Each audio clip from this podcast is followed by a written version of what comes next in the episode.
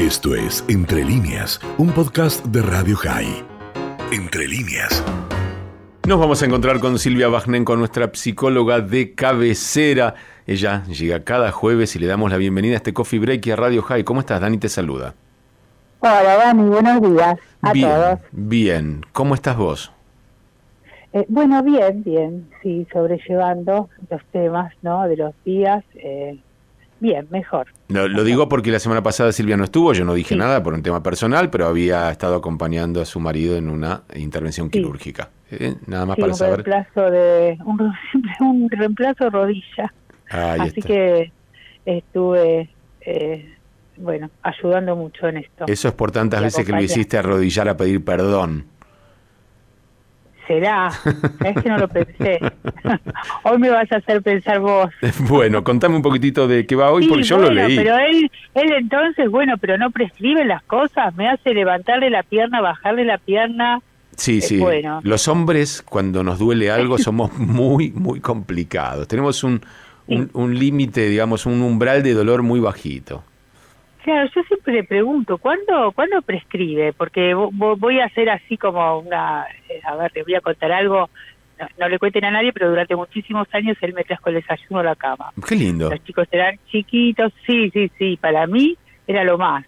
Pero eh, con el tiempo, bueno, después eh, empecé a irse más temprano, no, no sé, no me acuerdo exactamente, o quizás yo no lo vi con, bueno, lo vi poco estresado y cometí el error de llevarle el desayuno por primera vez. Wow. Y esto ya no terminó y ya esto hace 10 años, yo le digo, pero ¿cuándo prescribe? Y no, no es un no. derecho adquirido, dirían los del sindicato. Dice que no, que no prescribe. Bueno, voy- a averiguar. Vos Bueno, les decile, cuento, vos decile que si sigue sí. con eso, más que un reemplazo de Mm. cadera, va a tener un reemplazo de esposa.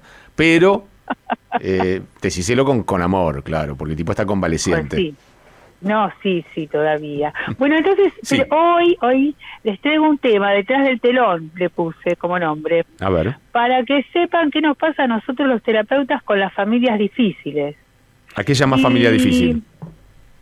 Bueno, a, eh, a aquellas familias que boicotean al terapeuta. Ok. eh, lo, lo, lo quieren eh, derrotar, esa es la palabra. Van para derrotarlo y no van para cambiar, van para mantener la homeostasis, o sea, el equilibrio. No, sí, tienen conflictos, pero el conflicto lo sostiene, lo sostiene. Ahora le- le- les voy a explicar por qué.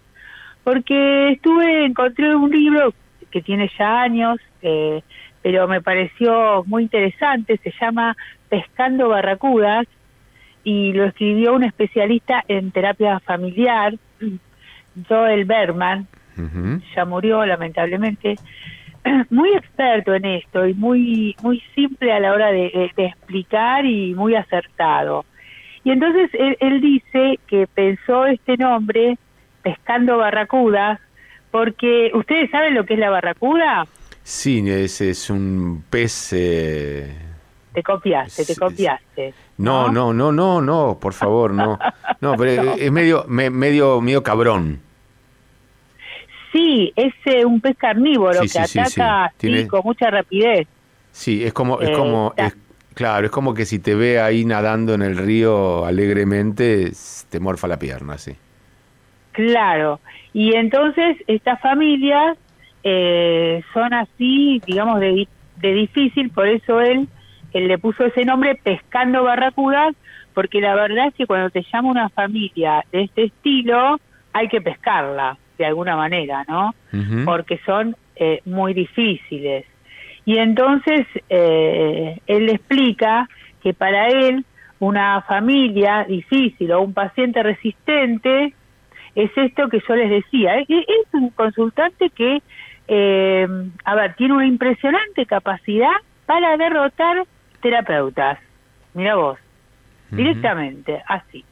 Entonces, él a través de, de- de muchos estudios de familia llegó eh, a diferentes conclusiones que se las voy a se, se los voy a contar.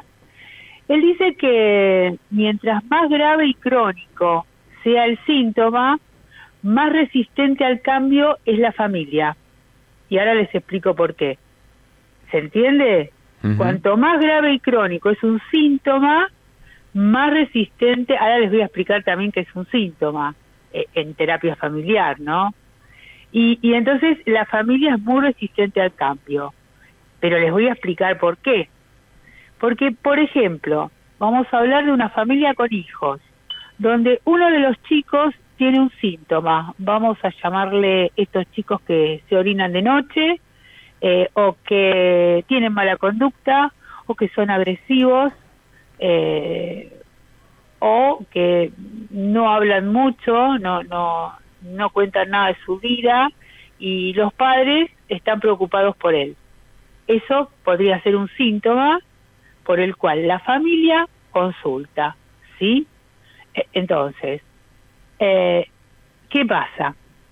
Acá viene por qué se hacen eh, también difíciles estas familias. Porque este síntoma de un hijo, aunque les parezca mentira, estabiliza a una pareja inestable, porque están los dos preocupados por ese hijo y se dejan de lado la, disfunción que tiene la pareja, ¿no? Estamos hablando de parejas disfuncionales, ¿sí? Entonces, eh, eh, si un síntoma leve no puede eh, estabilizar una pareja, si el síntoma del chico es muy leve, van a necesitar un síntoma más grave para estabilizar, para que los tenga ocupados en eso.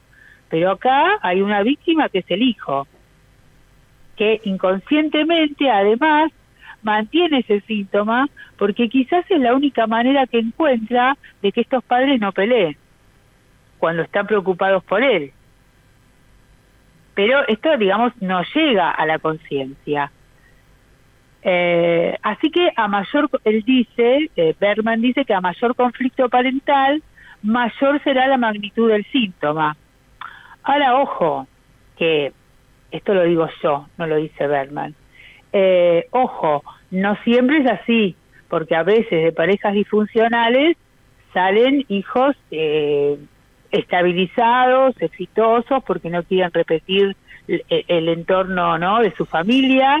Tenemos el concepto de resiliencia para explicarlo. Eh, siempre les hablo de la película Los Coristas porque, porque es hermosa.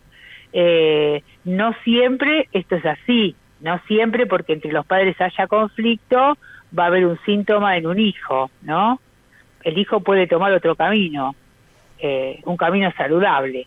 Pero él, en este caso, Berman, en este libro, se refiere a las eh, familias que conservan este síntoma, que, que, que el hijo lo conserva, no, no, no se diluye. O sea que, por lo que vos decís, se produce un doble camino para no encontrar las soluciones. Una, a los padres les viene bien el problema del hijo porque los mantiene juntos. Y al hijo le viene bien su propio problema porque mantiene juntos a sus padres. Eh, y ambos se dan cuenta, o sea, la trampa. Claro, eh, de disfuncionales pasan a ser funcionales a esa disfunción.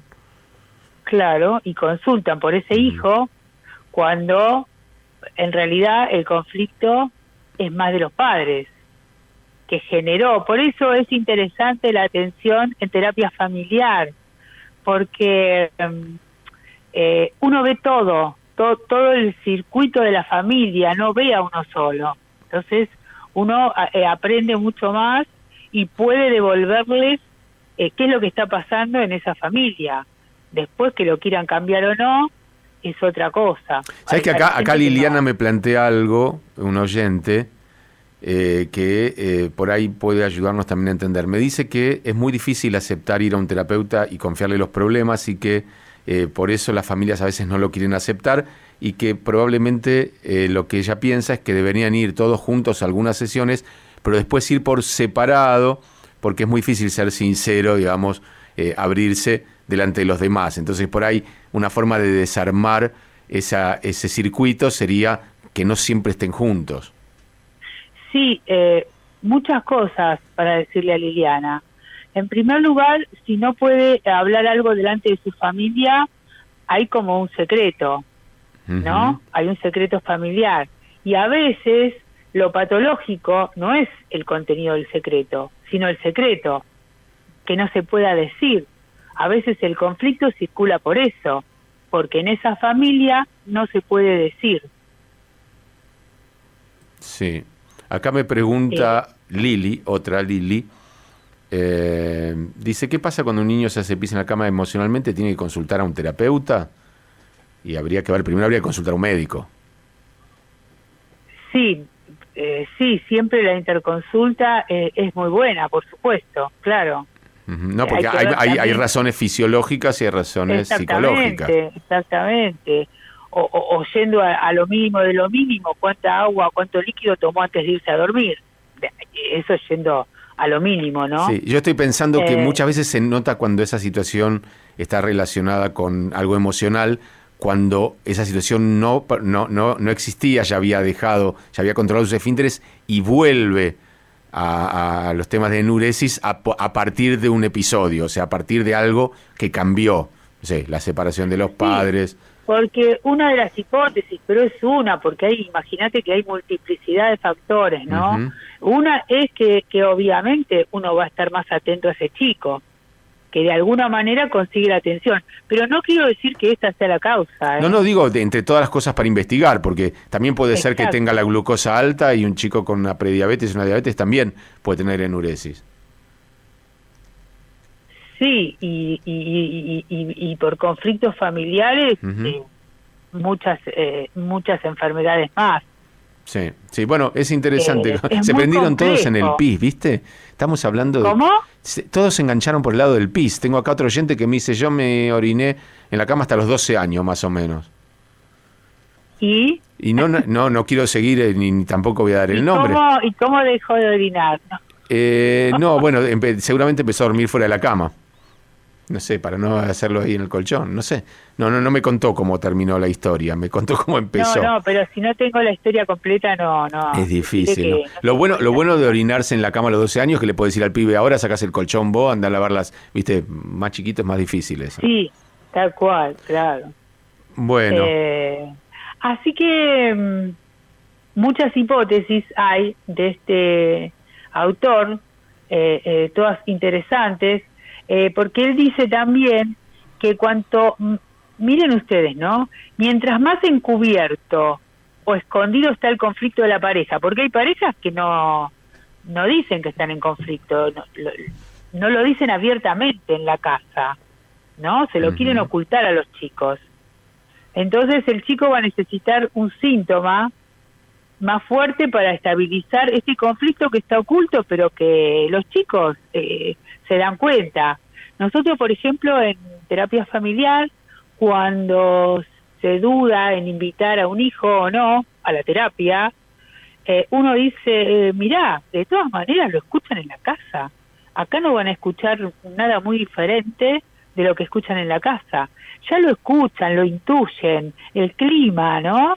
Tantas cosas que un chico puede captar, ya desde bebé. Sí. Ya desde bebé. Así que, bueno, eso tampoco queda oculto como se cree. No, no, lo ha... Humberto me dice que lo solucionó yendo a dormir al baño. Bueno, se ríe. bueno, viste, son no fuimos al fondo de las cosas, pero resolvimos el tema técnico. Pero el problema de Humberto entonces era un tema de distancia con el baño. Claro. Era un tema arquitectónico, digamos. Y vos sabés que puede haber eso. Que consultar, sí, cuando el baño está lejos, sí. Y sí, viste, qué sé yo. Es, es muy típico que alguien te diga, no, me hice pis en la cama porque soñé que estaba en el baño. Sí, sí. Bueno, hablando, hablando de eso, me pregunta, ¿eh? me pregunta Liliana, ¿por qué una persona que está dormida puede gritar, pegar esos alaridos terribles y, cuesta despertarlo? ¿Por, ¿Por, qué una persona grita de noche? No tiene nada que ver con el tema, pero ya que lo preguntan, porque el tema, sí, Liliana, porque eh, cuando dormimos uno cree que el cerebro queda quieto, pero el cerebro sigue actuando. El cerebro no, no, no duerme y pasa por diferentes estados, REM, no REM. Es súper interesante la pregunta. Y, y tenemos distintas ondas cerebrales y todo mientras dormimos. Entonces, hay casos muy extremos de gente que eh, agredió a otra eh, estando en una pesadilla. No la quiero asustar. Pero mm, lo que pasa es eso, el cerebro no, no descansa. ¿Se ve eso en el estrés postraumático de gente que estuvo en guerras, por ejemplo? eh, esa sensación de, de, que alguien se acerca y piensa que es un enemigo o alguien que quiere hacerle daño y reaccionan. Bueno, eso ahí está más despierto, ahí es un, un, tema de, de memorias, porque irrumpe una memoria que está como dormida, de repente irrumpe y se hace como real. Sí, e, acá, acá el, turquito, el turquito Ariel, que tiene un máster en, eh, en eh, cavernícola, dice, no, el que grita anoche es porque está loca. Lo resumió. ¿Para qué vas a ir a la facultad a estudiar tanto si puedes resumir todo en está loca? Sí, no, no, está bien, pero es muy interesante, habría que... Acá pregunta qué se puede hacer Liliana, dice, ¿puede ser sí, estrés? a Liliana se lo voy a decir, sí, a Liliana se lo voy a decir. Al turquito no sé, ¿se está vendiendo o está guardando la mercadería? No, él, espera, él espera tu columna porque como él nunca verá a un psicólogo, aprovecha esta que es gratis. lo poco claro que le tiro, va. Claro, sí, sí, hace lo que puede con lo que le dan, sí. Con lo que le doy. Bueno, eh, ¿Se puede hacer algo con esa persona que tiene esos esos alaridos, esos gritos muy, muy profundamente dormidos? Yo le voy a decir a Liliana algo que eh, por ahí le va a servir. Eh, Freud decía que cuando uno sueña con ladrones, los ladrones no existen, pero el miedo que uno sintió en el sueño sí. Eso es una emoción de uno. Si ella grita, hay que ver qué es lo que ella quiere gritar durante el día y no puede. Eh, ojo, es una, a ver, como decía Freud, es una mm, interpretación salvaje, ¿eh? Bien, y habría que tratarla personalmente. No, le estoy dando ningún consejo, no, no, no, quizás ni la estoy acertando, pero digo que hay que ver qué es lo que ella quiere gritar y no puede, de día. Bien, acá eh, Dayana dice, yo dejé de orinarme cuando sospeché que soñar con ir al baño e ir al baño no eran lo mismo. Y sí, hay un momento en que uno se da cuenta, sí, especialmente por las consecuencias. Bueno, dicen que al dormir, esto es otra cuestión aparte, ¿no? Que al dormir se consolida la memoria, que es muy bueno dormir varias horas y que a veces hay gente que ha resuelto en el sueño eh, problemas o cuestiones que no podía resolver, problemas matemáticos, algún problema, lo pudo resolver durante el sueño. Eh, hace poco me contaba un psiquiatra que él tenía un tema que no podía resolver y soñó que estaba en un laberinto y que encontró la salida. Eh, hay unos libros, hay, hay eh, que se llaman algo así como sueños lúcidos. Son nuevas investigaciones, ¿eh? que uno puede inducir el sueño que tenga ganas, que uno si tiene ganas de algo, de que como programar un sueño. Exactamente, exactamente. ¿Esto tiene que algo que ver con la hipnosis? Sí, la verdad es que no lo sé. No, con uno mismo, porque ahí no, no tenés a nadie. O sea, no interviene nadie. Ok. No, no, no, uno solo. Sí. Qué bueno. Eh, pero bueno, hay gente que le puede servir o, gente que no. Pero sí, hasta se ha logrado esto. Nos hemos, nos hemos corrido del asunto, pero quiero volver antes de despedirnos al tema de aquellas familias que, aun cuando van a buscar ayuda a un terapeuta, en realidad lo que quieren es eh, boicotear al terapeuta para que las cosas no se solucionen porque de solucionarse vendrían otros problemas a los cuales no quieren enfrentar. Y el temor a separarse. Claro. Sí. Eh, eh, ese, es, ese es el punto. Bueno, yo, esto no, no, es directamente relacionable, pero hay muchas parejas que han peleado enfermedades de sus hijos juntos, pero como, como, como una unidad prácticamente, y cuando ese hijo por ahí lamentablemente fallece, se separan porque la, la razón de, de, de, sus, de, de, su vida, de, su relación, era pelear por la vida de ese hijo o, podría ser de otra persona. Eh, y de repente cuando ya esa razón no existe, se miran y dicen, ¿y ahora qué hacemos? ¿Para qué estamos juntos? ¿no? parece raro, pero aumenta sucede. El problema, aumenta el problema de la pareja, porque, por ejemplo, si el terapeuta logra eliminar el síntoma en ese chico, ¿y qué los une? si es una pareja que no se lleva bien, ¿qué los va a unir? Ya no, ya no los une eso. Claro, evidentemente no es algo que uno piensa porque uno siempre va a buscar las soluciones para los hijos de manera consciente. Es algo que uno no está pensando en eso. No, claro que no, no, no. Y, y, a veces la pareja eh, no consulta porque estabiliza su sistema de otra manera, por ejemplo. tienen otro hijo. ¿sí? Aparece otro síntoma en algún hijo, bueno, aparece un amante también, alcohol, trabajo, se, se, se sustituye, ¿no? Sí. Eso no quiere decir que, que la pareja, digamos, eh, se lleve bien y ahí uno dice, bueno, lo resolvieron ellos solos, Bueno, pero con la ayuda de algo. contale a la gente cuál es tu Instagram para seguirte y para poder eh, consultarte también. Bueno, eh, Silvia Bagnenko, el a- Ujú. arroba Silvia Bagnenko, creo que tiene un guion bajo. No importa, Arroba si lo buscan Silvia van a encontrar. el apellido, bueno, es medio largo.